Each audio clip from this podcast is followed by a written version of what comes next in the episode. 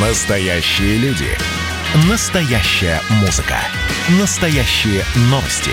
Радио «Комсомольская правда». Радио про настоящее. 97,2 FM. эм. «Экономика» с Никитой Кричевским. Здравствуйте, друзья. Профессор Кричевский, его яростные монологи о положении дел в стране. Вы ждали целую неделю, я знаю. Меня зовут Алексей Иванов. Никита Александрович, приветствую вас. Вот сказали мы поколение мумитроля, да? А, между прочим, а, я вспомнил 25 лет приблизительно назад, как Мумитроль выходил на большую сцену. Тогда продюсеру и хозяину студии «Союз» Александру Шульгину принесли запись песни ни- никому неизвестной группы из Дальнего Востока, вот там Владивосток, что-то такое, в общем, не поймешь, где это, а, под названием «Кот кота». Да, есть такая Да. песня. Он, он послушал, говорит, это что такое? Что, что вы мне принесли вообще? Там, у вас ничего поинтереснее нету? Они говорят, ну вот так вот, ну вот кот кота, вот такая вот песня, все. Ну и извини, Саша, извини, извини. Ну, ошиблись, ошиблись. А через какое-то время поставили «Утекай». И он говорит, ну это совсем другое дело, мужики, ну с этого надо было начинать. И вот с этого момента Мумитролли пошел в народ. Это к чему? Это а, Да, привяжите это по как-то к к древнекитайской экономике, ст- пожалуйста. стратагеме, Леш. А, вот. То есть вы все бросили сначала такую вот э, фальш-панель, такую вот левую цель. Человек на нее среагировал, и когда ему показали более или менее нормальную песню, более или менее, я не говорю, что она была а, прям супер какая песня, ее просто раскрутили потом хорошо. В 90-е годы, в середине 90-х годов недостатка в хитах и в новых исполнителях не было. И тут появляется Мумитроль, совершенно никому непонятная группа из Владивостока, не формат. Не формат, однозначно. И какие-то странные песни поет. И вот поставили сначала «Кот кота», он купился, прослушал, и на вторую песню клюнул. Умный поймет, а дураку не надо. Прекрасная история, Никита Александрович. Теперь давайте перейдем э, к актуальным новостям, новостям 2020 года. Я бы даже сказал, Так это не актуально, это вечные новости. То, что я, Вечные- то, что я вечные про темы, да. Рассказал. Так вот, за ту неделю, что мы с вами не виделись и не слышались, э, Владимир Путин, наш э, национальный лидер, примерил на себя, как мне кажется, роль э, Деда Мороза и дважды раздал подарки. Один раз это было на прошлой неделе в режиме пресс-конференции, когда он пообещал по 5 тысяч рублей детям до се- до 7 лет. И второй раз сегодня, когда Владимир Путин э, в ходе общения, в ходе заседания Госсовета, между прочим, поддержал говорите? идею сделать 31 декабря уже в этом году всероссийским выходным днем. Одним, одним больше, одним меньше. Сказал Владимир Владимирович. Сказал Владимир Владимирович. Так. Вот, и по всей, И? по всей видимости будем отдыхать. Ну, Но это мы уже поняли. Вы к чему? ну, оцените, пожалуйста, вот эту вот инициативу президента. То есть вы меня подставляете, да? Я должен сказать, Под что монастырь. хорошо, я должен сказать плохо, я должен сказать, Устинов Максим Сергеевич еще не в курсе. Что я должен сказать? Вы должны сказать, не слишком ли мы много отдыхаем?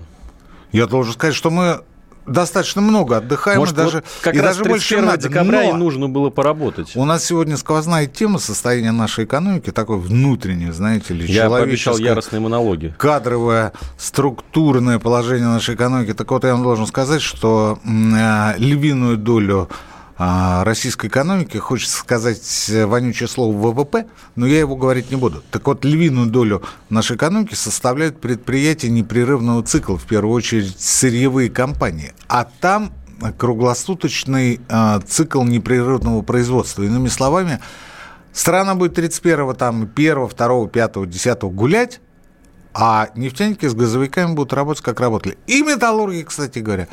И те, кто лес валит, и золото добывает с алмазами.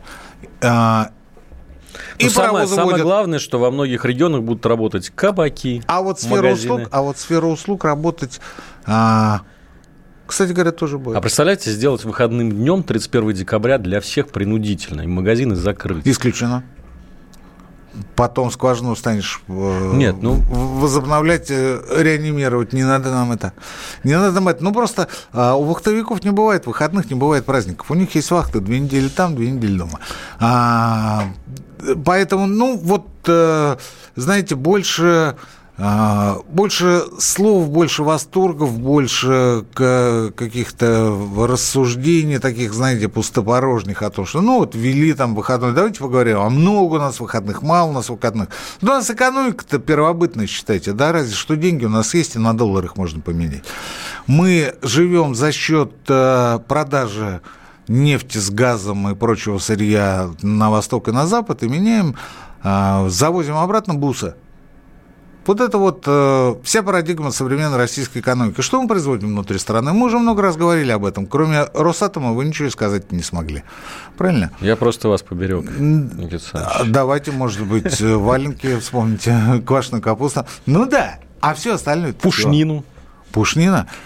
Тоже вопрос. И очень серьезный, между золото, прочим. Золото, потому что да. а золото это опять же сырье. Ну, да. А по Пушнин, кстати говоря, тоже сырье. И больше того, мы с вами уже как-то говорили, что у нас традиции а звероводства были утеряны лет эдак 25 назад, потому что норковые фермы как существовали, так и существуют, но а, там совершенно не выдерживается техпроцесс. И российский мех на мировых рынках сегодня, к сожалению, не котируется. К огромному сожалению, не котируется. По сравнению там, я уж не говорю про Данию, с европейским, с канадским, а, с прочими мехами, которые в промышленном масштабе точно выдерживают все э, технологические аспекты производства, а потом э, продают их на аукционах за очень хорошие деньги. Но, Алексей Валерьевич, ну какая нам с вами разница, продаем мы пушнину или нет? Ее же не едят.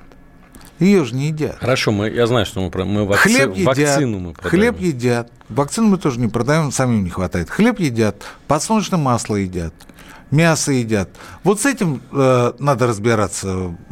Хорошо, что у нас страна такая, что у нас есть там нефть с газом, хорошо, что у нас есть гидроэлектроэнергетика, хорошо, что у нас есть э, прочие аспекты, связанные с обеспечением скажем так, э, нашего спокойного существования. Нам тепло, светло, хорошо, спокойно. Мы пьем водичку, кстати говоря, в основном импортную, да? Ну, бывает, что и нашу. Бывает, что и нашу. Но это когда импортные заканчиваются. Так, вот. А дальше-то что? А дальше ничего. Вы смотрите в компьютер, а монитор там чей? Как там называется? Dell, да? Ну да. Ну да. А, так, Никита Александрович, давайте еще обсудим. Путин сегодня много чего наговорил. Я к чему? Я к тому, что от того, что мы будем отдыхать на день больше или на день меньше, мало что изменится. Ну, разве что банки работать не будут. Так у нас и банки-то нынче в онлайне от того, что девочка не будет сидеть в окошке лукошке, ничего не изменится. Ну, знаете, чего лукавить это решение давно готовилось. Это было видно по параду новогодних суверенитетов. Когда Я все... в этом не уверен, Алексей Валерьевич. Ну, если вы знаете, если у вас есть инсайт, что давно готовилось ну, это 40 решение... регионов уже ну, приняли это решение. Тогда. Ну, хорошо, а у нас их 85. Я с вами тогда дружу, если вы, если вы знаете, что это решение давно готовилось. Вы имеете возможность залезть президенту в мозг. Это дорого стоит? Нет, конечно, Никита Александрович, не надо, да на, ладно, меня, не не надо на меня такое вешать. Не отнекай. Самое смешное, что обычно объявляли губернаторы таким образом, что, дескать, вы, работодатели, сами решаете, а, кому э, работать, кому отдыхать, а мы вот госслужащих отпускаем на отдых. То есть в основном это Новый год, который, ну, наверное, и сейчас объявляется как раз в первую очередь для бюджетников. Вот, на мой взгляд, это правильное решение, потому что а, кто у бюджетников работодатель? Государство. Государство. Вот оно говорит, мы... Как работодатель. Как работодатель. Объявляем 31 декабря выходным. А те, кто не государственный сектор, ну, усмотрение, потому что ведь там же зависит э, заработная плата от чего? От выработки, от количества часов. От выручки, в конце концов. А выручка откуда бывает? За счет дополнительного рабочего ну времени. Ну да, главное, чтобы людям-то хуже не было от дополнительного выходного. Ну, хуже им 100% будет, потому что в этом году мало того, что мы уже на протяжении более чем 10 лет а, дружно ныряем в новогодний запой. Что уж тут греха таить. Мы, это... Вся не, страна. Вся страна. Вся не, страна. Не, просто люди подумают, что мы с вами это встречаемся. Да, и, и мы с вами тоже ныряем. А что, я помню, 1 что ли, 2 января я был за городом а, в комплексе отдыха. Ну и то ли 1, то ли 2 января уже у одного из коттеджей скорая стояла. Ну, как-то вот ну, не получилось у человека вовремя остановиться. Но бывает. А, то ли дело Беларуси. Там 1 января выходной, 2 будьте добры на работу. И я вижу это правильным, я вижу это верным, потому что люди работают, люди зарабатывают, люди получают дополнительные деньги, люди что-то производят. Но у нас-то что производить? У нас ни спроса нет, ни экспорта нет. У нас один Байден, трансфер, обнуление. Что у нас еще там? А, этот, Устинов Максим Сергеевич еще в голове. А больше ничего. Никита Александрович, давайте вот... Э... Нажмите на, на хихикалку. Нажмите. А на... Давайте. Вот так вот, это отлично. Да, да, да. Не забывайте, у нас всегда есть Джокер. Джокер так вот, да. Владимир Путин сегодня назвал позорной страницей в, в российской истории существования такого огромного количества аварийного жилья и призвал вытаскивать людей из трущоб. Никита Александрович, э, к чему ведет президент? Не знаю. Не знаете? Нет. А мне кажется, вы знаете, в следующем году должны же принять очень важный закон. Вы не только в голову президенту залезаете, вы еще и в мою голову залезли. Ну, ты посмотри на него. Вы опасный человек, Алексей Валерьевич. Это опыт просто. А, уже введение с вами это так передачи. Я, Конечно. Надо... Я, я, честно, не знаю, что он имел в виду. Через 20 лет после того, как Владимир Владимирович заехал в Кремль, он э, в который раз вспомнил о том, что у нас аварийное жилье существует. Да мало того, что оно существует, оно кратно увеличилось за эти 20 лет. Он, у нас э, практически треть страны живет в бараках. Но нам сейчас, наверное, не удастся это а, обсудить до рекламной и паузы. И хорошо и живет, Алексей Валерьевич. Хорошо и живет. Ну, это, вот, знаете, спорная тема. Давайте сейчас прервемся на пару минут, а потом продолжим это обсуждать. Ну что, это хроники Цыпкина на радио «Комсомольская правда». Имеет ли право звезда напиться, принимать наркотики и вообще вести образ жизни, который не может послужить примером подрастающему поколению? Что делать в принципе с алкоголизмом? Ну, перебрал в барик. Со всеми бывает. Приехала полиция. Забраться на постамент, тереть э, каменный э, член и думать, что произойдет с тобой чудо. Звонит бабушка. Она говорит, не имею никаких претензий к тому, что ты используешь мат. Можно не позорить меня на всю страну и вся в своем посте написать грамотно с мягким знаком. Известный писатель Александр Цыпкин ведет дневник специально для радио «Комсомольская правда». Без купюр и цензуры. Хроники Цыпкина. Слушайте по пятницам в 10 вечера по Москве. Я, правда, к сожалению, сразу сяду. «Экономика» с Никитой Кричевским – Давай звуковик Иванов. выводи, не томи народ, устали мы уже. Слушай, давайте жгем дальше. Чего там происходит? Вайбер, WhatsApp, плюс 7 967 200 ровно 9702. Присылайте ваши сообщения. Вот мне тут одно понравилось, впервые я уже зачитал Никита Александрович. Уважаемый ведущий, после выступления Путина цены на продукты не понизились. А номер-то украинский, понимаете, в Украине-то тоже ждали. Не-не-не, так они в Украине-то и не понизились. Все он правильно пишет. Вот, да, а ждали люди. А ждали-то, думали, на Украине тоже по, по, да. понизится. Да, не получилось. Вот так, так вот, а, вот. Президента надо было выбирать нормального. Вот именно, а не Зеленского. Но Путина бы выбрали, у вас бы понизились. Да, Путина бы выбрали, у вас бы тоже, может быть, э, расселять стали аварийное жилье. Мы с вами начали, Никита Александрович, рассказывать. 20 лет вы упрекаете, значит, что не решалась проблема. Но Я теперь Ну а кто? Делается Я... очень много. Чуть ли не все, что мы можем, Алексей Валерьевич. Я просто на днях тут ознакомился с э, вот этим законопроектом. Он называется законопроект о комплексной застройке территории. В народе его называют закон о всероссийской реновации который будет распространен на всю страну. А, видимо, в следующем году его должны принять достаточно оперативно, потому что ему уделяется большое внимание. Вот сегодня как раз Владимир Путин, как мне кажется, анонсировал а, принятие этого закона и, и говорил, что нужно закрыть эту позорную страницу, людей вытащить из бараков. Но самое главное, за 10 лет в, а, до 30 года планируется построить более миллиарда квадратных метров Ой. жилья, то есть Ой. каждый пятый метр Ой. жилья в стране расселить лет, и обновить. Да у нас никогда 100 миллионов в год не было. Ну, представляете, из по, того, что, это, из того, это что вводилось, по 150. Из того, что вводилось до 30-го года? До 30-го года. То есть за 9 лет? За 9 Миллиард? Лет. Миллиард, больше миллиарда. То есть получается... То есть практически... А, ну да, там же 120 миллионов у них э, черта-черта, это цель, да, 120 да. миллионов, да-да. Ну, никогда не вводилось. При этом у нас же половину вводимого жилья – это частное индивидуальное жилье. А половина это то, что застраивают. В этом году, если вы видели, Но девелоперов вопрос. поддерживали... Но возникает вопрос, а но они же раздавать не будут, правильно? Не милостыня. Поди. Не на паперте. Ну, как, как, как это же Значит, будут продавать, значит, будут продавать. Значит, будут. А если не будут продавать, значит, за счет бюджета. А у бюджета нет денег. Что делать? Это вот вопрос от вас, да, такой? Нет, это риторическое восклицание ни о чем. Я вот... Вот вы готовы переехать Нет. в новое жилье? Нет. Меня устраивает. Это, во-первых. Во-вторых, вы знаете, да никто и не предлагает, я думаю, не предложит. А с чего это вдруг?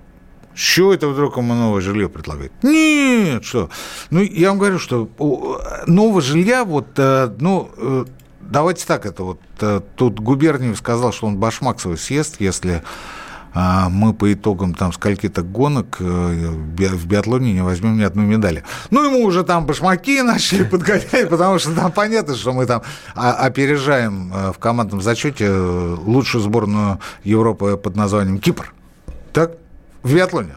Мы соревнуемся с Кипром. Кто будет быстрее? Вот. Ну, я, конечно, не готов башмаки свои есть. Ну, башмаки жалко. Ну, давайте мне какую-нибудь казнь другую придумаем, если э, в обозримой перспективе мы выйдем на а, цифру больше 100 миллионов квадратов. Ну, судя как в этом году поддерживали застройщиков, а мне кажется, так не поддерживали никого в нашей стране, как застройщиков в этом году. Вот эта льготная ипотека, которую, да, ввели. Кстати, сегодня об этом тоже Путин говорил. Что говорил? О том, что Э, нельзя допускать того, чтобы за счет да. льготной ипотеки наживались И вот строители. тут наступает волшебный момент телеграм-канала «Антискрепа». Вы сейчас цитировать будете? Да. Ну, сам себя не процитируешь, никто тебя не процитирует. Я могу процитировать. Ну, давайте, давайте цитировать. А где это? Подождите. А, это еще не вышло, это как раз сейчас выходит. Так вот, я к чему? Я к тому, что он говорит, надо, вот ты понимаешь, необоснованный рост цен – на жилье, остро реагировать, купировать и все, что Не, ну вы понимаете, связано. что произошло, да? Снизили э, ставки по ипотеке, а для людей ничего не изменилось, потому что одновременно... Я вам говорил о том, что цены цена. вырастут еще полгода назад, потому что был э, опыт э, славного города Нижневартовска где в середине нулевых муниципалитет, ну тогда был нефтяной бум, а муниципалитет говорит, ну давайте мы будем вам часть процентов по ипотеке компенсировать, значит, покупать все. Ну вот метр стоил 60 тысяч, ну город-то богатый, ну не бедный, скажем так, да, вот. А после того, как муниципалитет сказал, что мы будем часть компенсировать, э, метр стал стоить 100 тысяч рублей. Ну, было 60, стало 100. Вот. А, вот ровно такая же история должна была произойти, она произошла с тем, что после, после того, как ввели э, льготную ипотеку. Я нашел как минимум семь способов э, оперативного реагирования на а, необоснованный рост цен, как сказал Владимир Владимирович. И повторю, это телеграм-канал Антискрепов. Этот пост выйдет через 18 минут. Первое. Прикрыть программу льготного ипотечного кредитования. Под ширмой, Алексей Валерьевич, ипотечного пузыря. Разумно? И все. Так и... она просто закончится 1 да, июля, да и все. Да. И цены сразу перестанут расти. Второе. Посадить всех посредников, наживающих на перепродаже земли, разрешении стройматериалов, инженерии. Это тоже интереснее. Третье. Извините за сленг. Нагнуть олигархов-производителей металлоконструкций, ограничив им экспорт. Возможно? Я думаю, Пожалуй, нет. что да. Я думаю, нет. Нет? Я думаю, нет. И так экспорт падает по итогам 10 месяцев э, и 11 месяцев он э, снижается, несмотря на то, что и цены вроде как подрастают. Проконтролировать застройщиков. Ну, то есть самим себя начать контролировать. Вот Виталий Леонидович Мутко придет себя контролировать, господин Хуснулин придет себя контролировать. Ну, э, так для нас же делаете, так и вот давайте себя и контролируйте. Тоже, тоже не вариант. Выгнать нескольких глав регионов, где отмечен наибольший рост цен на жилье.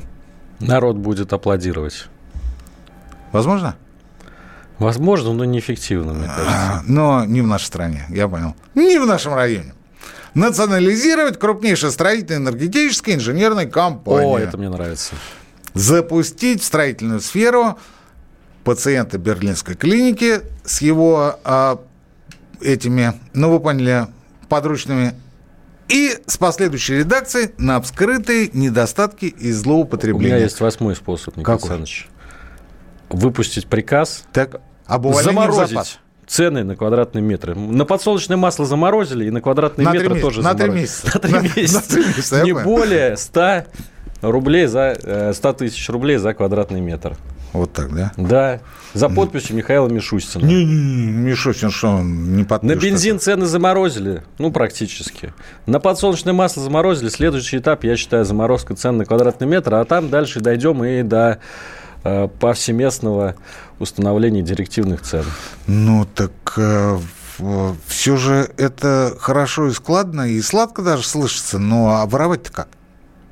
Ну, вы сказали, найдем. Найдем способы. Вы знаете, а, вот чем больше смотрю в последние дни вокруг, тем больше понимаю, что а, определенная часть э, нашего эстеблишмента живет как в последний раз, как последний день. Вот им надо вот обязательно застолбить, э, э, утрамбовать, занять вот как можно больше количество ниш, э, выбить себе максимальное количество бюджетных, налоговых и прочих преференций, сделать максимум того, чтобы они существовали, ну, хотя бы на протяжении следующих, последующих нескольких лет э, тепло, сыто и счастливо. И вот то, что вы предложили заморозить цены, это значит удар по всех, по всем их планам. Я думаю, что вот они скажут, ладно, давай лучше сажай. Ну, только, только не замораживай. Лучше, лучше мы тебе, мы тебе, мы тебе приведем этих людей, которые будут сидеть. Только не замораживай. Ну, тут, кстати, оказывается, другая проблема, самая главная, с тем, чтобы выполнить вот эти планы по 120 миллионов квадратных метров в год. У нас строить-то некому. Сегодня обсуждали это вот на полном серьезе с участием президента, как в Россию привести э, узбеков, таджиков, киргизов, которые будут работать на стройкой. Там, вы знаете, я, я читал статистику, А потому порядка 40% что- просто Да рабочих не какие- да хватает. Вы что говорите, какие 40%? Это то, что не хватает. Не хватает, да. То, что не хватает. И я не уверен, что это правильная цифра, потому что мне кажется, что там все-таки, ну, по большей части народ-то ведь и не уезжал никуда. Знаете, Владимир Владимирович так говорит, что мы готовы обсуждать с нашими вот э, главами иностранных государств там, меры безопасности. С Эмомали Рахмоном. С Имамали Рахмоном готовы обсуждать. Ну, Нам нужен импорт, понимаете? Импорт. Импорт гастарбайтеров. Импульс, импульс нам нужен. импульс. Ну, конечно, потому что они будут работать в скотских условиях и за копейки. А, А- да, а иначе как воровать? А россиянский гражданин, он как-то вот не хочет Ему скотских работать и за копейки. контракт какой-то. Конечно, ну он, понимаете, а это Пенсионное вот... отчисление. Да, да, да, да, да, да. 22 да. процентика, А соцпакеты, чтобы там... Отпуск два раза в год. Да, чтобы все было хорошо.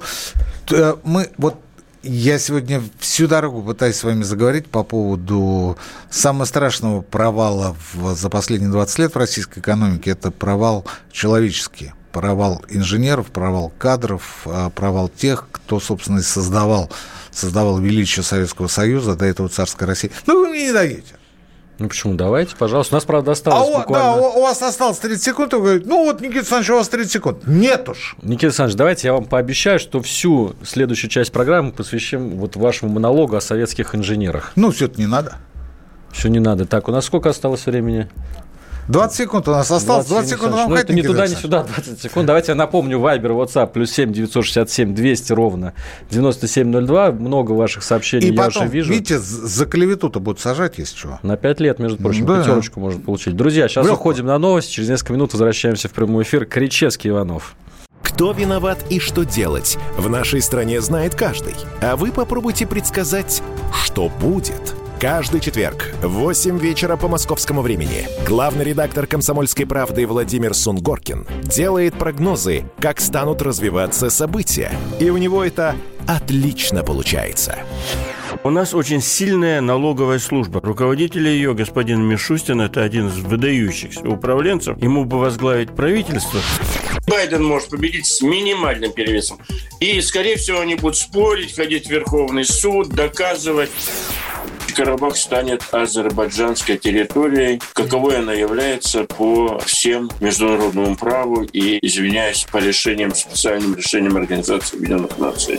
К лету исчезнет вся эта пандемия, и мы перейдем к нормальной жизни. И дальше я бы прогнозировал, будет огромный всплеск во всем, в экономике, в потреблении. Я предрекаю, что где-то уже к осени будет серьезный бум всего хорошего против всего плохого. Хотите знать, что будет? Включайте радиоприемники каждый четверг в 8 вечера по Москве. «Экономика» с Никитой Кричевским. Прямом эфире профессор Кричевский, редактор Иванов. Обсуждаем экономику. Никита ну, хотят, чтобы вот вы высказались про инженеров. Давайте, давайте а про вот инженеров. вы-то рот затыкаете мне каждый раз, Алексей 30 Валерьевич. лет не говорили я понимаю, про инженеров. Я понимаю, инженеров я понимаю, что вы пропагандист, Алексей Валерьевич. Ого. Вы Вот не это- хотите это- слышать это прав- звание, Вы сказал. правду не Надо хот- еще заслужить. Не Правду не хотите, чтобы я говорил. Давайте. Даю вам слово, А, Никита вот что знаете, там с советскими подождите, инженерами? Леша, у меня, у меня в, в подписчиках э, в телеграм-канале Антискрепа есть очень хороший человек. Ну, как вам сказать, он такой, ну, самозанятый, по, по- шьет обувь. На заказ такой. Не сказать, чтобы сложно. Дело хорошее. Простенькую, да. Ну, очень душевный, очень душевный. И он мне, и он мне, и он мне пишет, знаете, что он мне пишет? Вот прям, вот мы сейчас с вами начинаем про инженеров говорить, и он говорит, а, был недавно у человека в гаражах в районе метро Царицына, это Москва. Прям зашел, как будто в ней работает техника. В совмещенных гаражах стоит станок с числовым программным управлением, работает, что-то пилит. Бывший инженер заказывает электронику в Китае, собирает станки ЧПУ на продажу. Снаружи железно обычно невзрачные полуржавые гаражи, а внутри чистота и человек в белом халате. Вот такая вот история. Еще одну историю, опять же, ну так получилось, э, на этих днях узнал э, у дальнего, у дальнего знакомого, много лет уже не виделись, не слышались, он э, написал, что называется, на злобу. А, Тетенька его, родная тетя, э, много лет работала на крупном предприятии инженер. Ну, работал и работал, все хорошо. 75 лет, 75 лет. Ну, на пенсии давно все хорошо. Тут ей, значит, эффективные менеджеры звонят, говорят, Ангелина Степановна, не могли бы вы к нам прийти, поработать, может быть, вот у вас старые наработки, Сколько которые... лет? 75. 75. Которые вы делали 20 лет назад, может, вы еще их не полностью забыли, мы бы что-нибудь подкорректировали, запустили бы в производство, и все было бы хорошо, какой-нибудь премиум бы вам выписали, зарплату бы платили какую-никакую. Ну, она говорит, ну, вы знаете, в принципе, минут 10 пешком ход- ходить до бывшего места работы, давайте-ка встретимся, я приду, поговорим. Возвращается, смеется. Я говорю, а что смеется? Во-первых, зарплата прожиточный минимум 1230. Во-вторых, работать в неотапливаемом помещении, то есть вот как зимой в куртках-валенках, как когда-то было в войну, так и сейчас. Сделай за копейки, мы тут подкрутим, упростим, запустим в производство, пусть работает, будем выпускать все. Ну и вам будем какую-то копеечку платить, а все остальное нам по карманам. Ну, естественно, она отказалась от этой истории. Сказала, вы знаете, я, наверное, лучше дома посижу. На пенсии оно как-то спокойнее, за внуками пересматриваю и к племеннику иногда мотаюсь. Вот так. Вот так. И вот так у нас по всей, Алексей Валерьевич, стране. Ну, я так понимаю... У нас а, еще буквально лет 5 от силы 10, и у нас уйдет то поколение, которое носит в себе, в своем интеллекте наследие советской инженерной мысли. Через 5-10 лет оно отойдет, оно забудет, оно погибнет. Ковид опять же гуляет.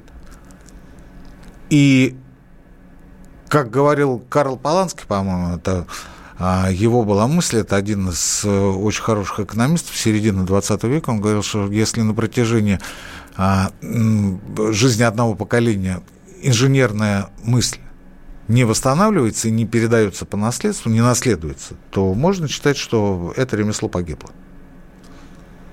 Вот мы на, на пороге, мы на краю вот этой истории. Вот все, что мы сейчас запускаем, все, что мы сейчас якобы изобретаем, все, что мы сейчас пуляем там влево, вправо, вверх и вниз, это все было наработано в советский период. Это все было сделано тогда. Сейчас это все доводится до ума, это больших денег не стоит, нового ничего не производится, ну, либо производится, но в очень небольших масштабах и объемах, скажем так, в локальных.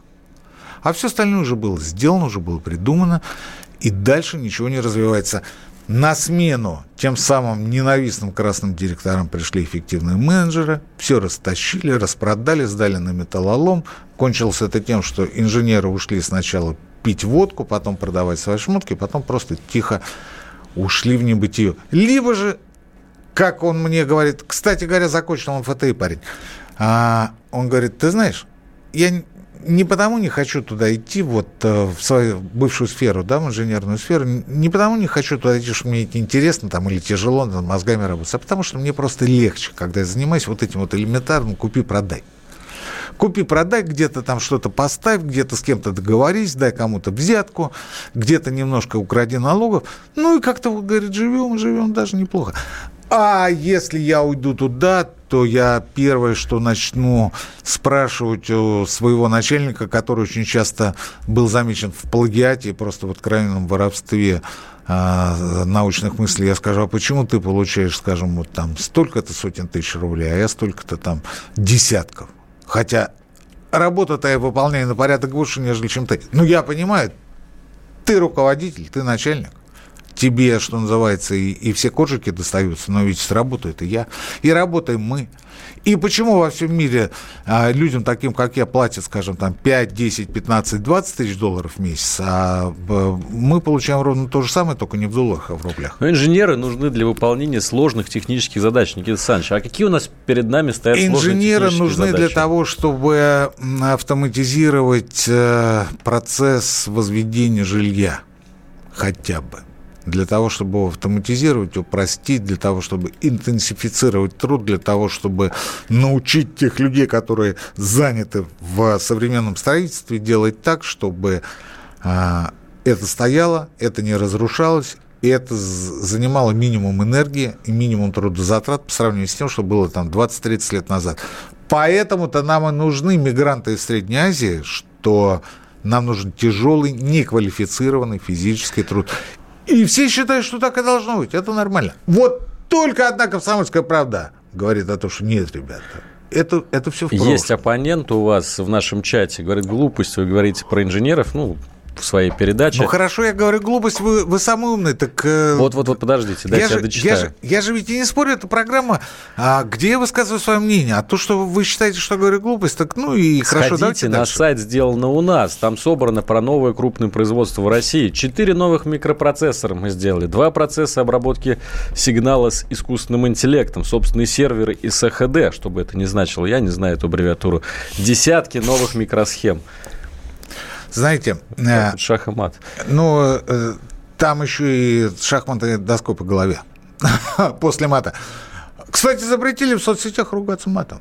Вы представляете? Нет, я-то и не ругался. Можете проверить телеграм-канал Антискрепа на обсценную лексику. Ни, ни одного слова не найдете. Речь не об этом. Это все бьется элементарно. Вот мы, конечно, сделали там 4 микропроцессора, 10 э, а, мы сделали компьютер Эльбрус. Да, 20, значит... Э, Йотафон. Счет бухгалтерских 100 э, йотафонов, которые продали китайцам, а китайцы это дело благополучно выкинули в корзину, для того, чтобы конкуренции не было. У меня только один вопрос.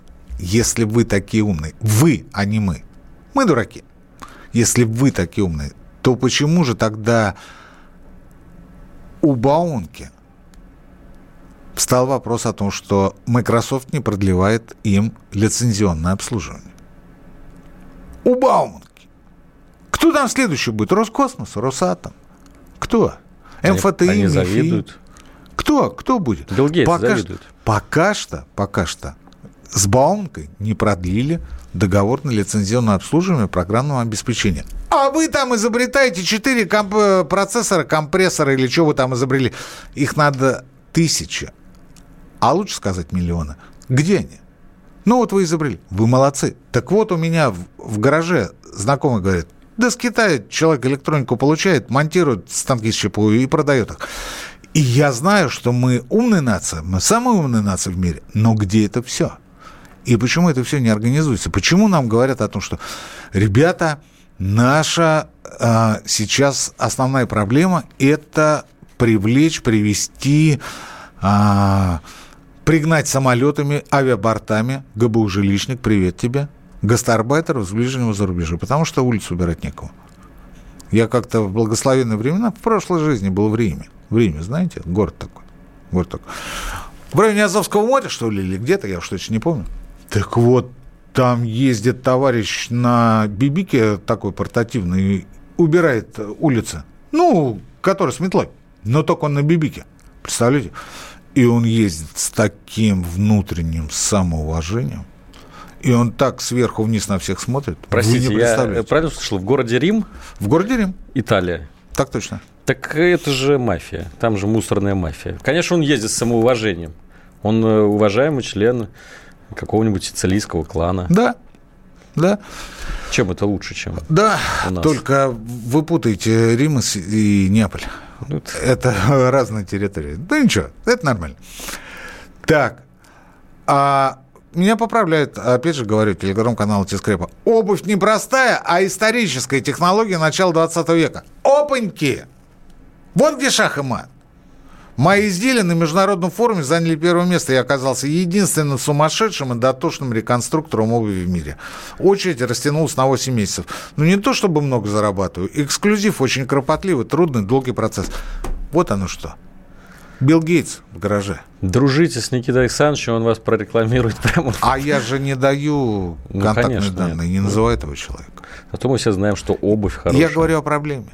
Никита Александрович, у нас э, наступило время для новой паузы в нашей передаче. Через пару минут мы закончим э, нашу передачу, но до, до этого поговорим о демонтаже пенсионных Экономика. накоплений. Каждый вечер слушайте на радио «Комсомольская правда» медиапроект «Война и мир». Это больше, чем радио, телеграм и YouTube. Пять признанных авторов не только подводят итоги дня, но и стараются влиять на дальнейшее развитие событий. За каждым ведущим закреплен свой день недели. Вторник – телеведущий Андрей Норкин. Ну что такое холодная война? Вроде не война, но и не мир явно. Вот мне кажется, у нас такая же история. Среда. Политический журналист. Летописец земли русской Роман Голованов. Будем уже вместе распинать грешников, сжигать их, о чем только можно. Так что вы тоже там готовьте керосин, спички. Можете нам помочь в роли этой инквизиции. Четверг. Глава ВЦИОМ Валерий Федоров на Землю, идем в мир, так сказать, но тот мир, который раньше писался через «и» с точкой, и в конце был твердый знак. Пятница. Публицисты Олег Кашин и Мария Баронова. Мы опять разругаемся, но потом когда-нибудь помиримся, тем более действительно война и мир, как полагается. Третья мировая война наступала за наш последний там года два уже раз семь. Можно расслабиться, все нормально. Ну а по понедельникам рулевым «Войны и мира» становится специально приглашенная звезда. «Война и мир». Слушайте каждый будний день с 6 до 8 вечера по московскому времени. «Экономика» с Никитой Кричевским. Да, да, хватит глупости, Никита Александрович, давайте к серьезным темам перейдем. Ну все, в общем, сегодня, сегодня одним трудоспособным членом общества будет меньше.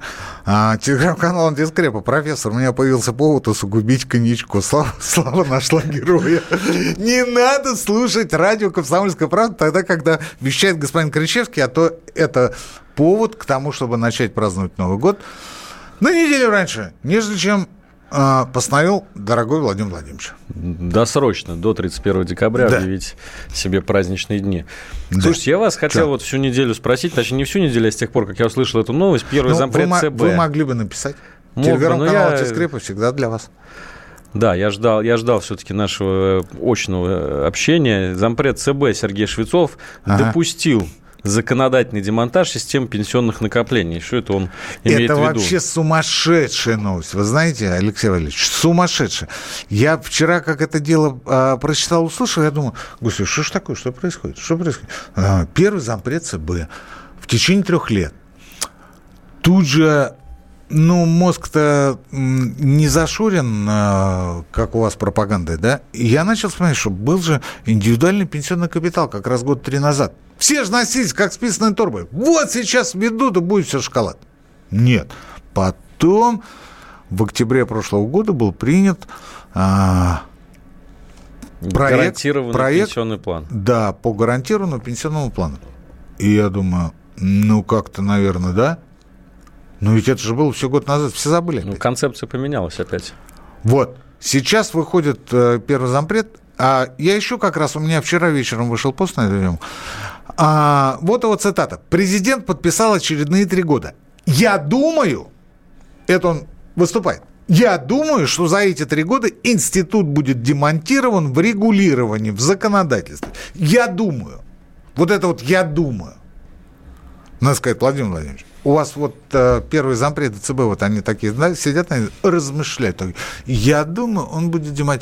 И тут же СМИ, медиа и прочие товарищи подхватили и говорят, стоп, стоп, стоп, стоп. А где же наше пенсионное накопление-то? Демонтировать это что, значит, э, э, забрали и все и с концами, а мы же там перечисляли там 12 лет, 18 лет, ну кто сколько. Я, например, с, э, вот как ввели в конце 2001 года, вот с 2002 года перечислял накопительную часть пенсии. Ну, вернее, не я перечислял, а за меня перечисляли. И сколько у вас там накопилось? А это надо посмотреть по госуслугам. Там есть, э, есть такая опция. Посмотреть. Там прибавочка будет рублей 100 хотя бы? Ну, у меня побольше будет, поскольку я же в Москве живу и а, неплохо зарабатываю. А что касается в среднем по стране, там где-то рублей 80. Ну, ну было, вообще... было 73-74, вот как раз году в 18 Ну, сейчас, наверное, рублей по 80. Это средний, что называется, чек на одного будущего пенсионера. И вы меня, конечно, провоцируете и подводите под монастырь. Ну ладно уж, последний раз так скажу.